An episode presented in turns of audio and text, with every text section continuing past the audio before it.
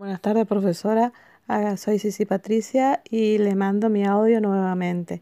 La filosofía nos conduce hacia un determinado modo de vida que nos orienta a todas las prácticas de la vida en sociedad. Es el hilo conductor que nos permite pensar, también es el arte de preguntar y de responderles mediante razonamientos.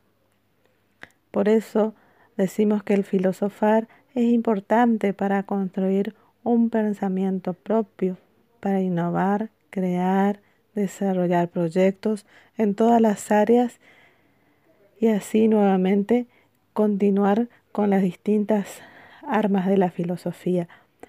Desde la antigüedad se trataba de abarcar una gran cantidad de ideas y campos, aunque su fin era encontrar el fundamento de las cosas desde la naturaleza. Sin embargo, en el periodo medieval es todo un conjunto de corrientes de pensamientos y tratados filosóficos, desde la caída del Imperio Romano hasta el Renacimiento, desde el siglo XV y XVI eh, relativamente. En efecto, en el caso de las relaciones entre fe y razón, en el despliegue de cuestiones lógicas y como desarrollo conceptual como dije anteriormente, ¿no, profe? En este periodo podemos decir que es la época del desarrollo de los grandes sistemas. En este último periodo, el contemporáneo, surge la transformación de la lógica y el fuerte progreso científico-técnico, donde impulsan nuevas corrientes filosóficas, al mismo tiempo las luchas coloniales, y postcoloniales principalmente. La lucha por la independencia, en donde se estimulan una fuerte reflexión en corrientes de pensamientos caracterizados por el intento de llevar adelante una reflexión filosófica.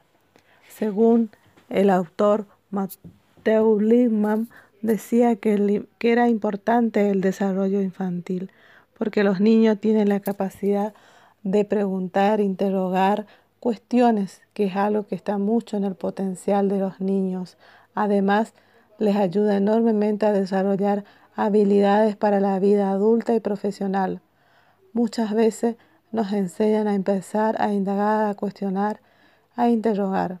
Sin embargo, cuando se empieza a enseñar desde niños a jóvenes, en ellos se despierta como cierto protagonismo que es eso que le interesa a ellos. Se sienten fuertes a partir de sus propias experiencias.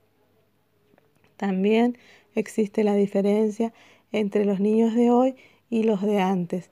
Antes los niños no tenían muchas posibilidades, sin embargo hoy tienen una gran libertad expresiva, tienen distintas oportunidades, como de viajar, de saber, de educarse, de tener más informaciones.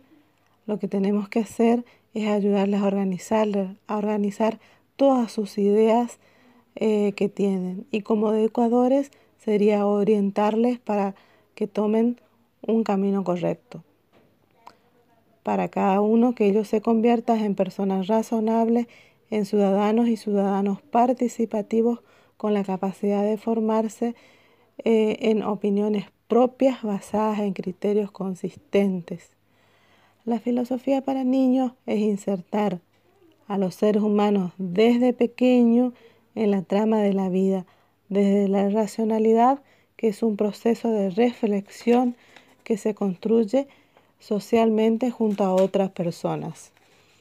Entonces, podemos decir que en cuanto a las relaciones a los distintos periodos según Lisma, el objetivo es ayudar a que los niños piensen por sí mismos y, y, que lo hagan bien sobre los aspectos que, se, que son significativos en su vida, que, que son importantes para ellos.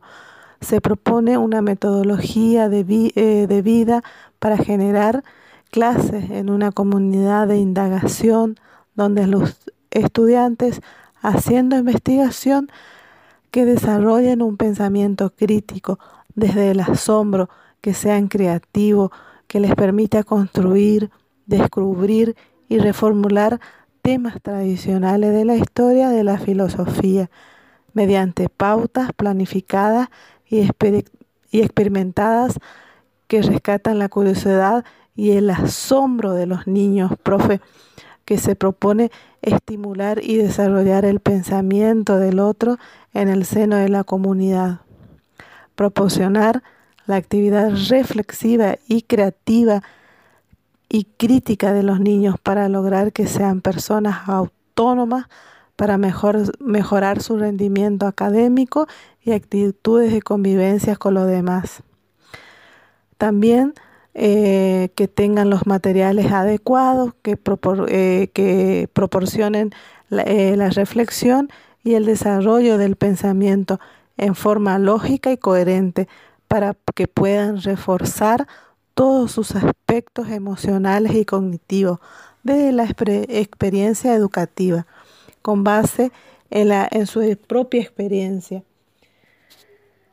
La idea del profesor Lindman es que sean estudiantes activos y participativos, hacerles discutir temas que les interesan, que sean de, su interés y así poder, em, lograr un nivel óptimo de competencia con un vocabulario adecuado y de esa manera lograr personas instruidas como ciudadanos y ciudadanos eh, y para que puedan ser libres. Muchas gracias, profe.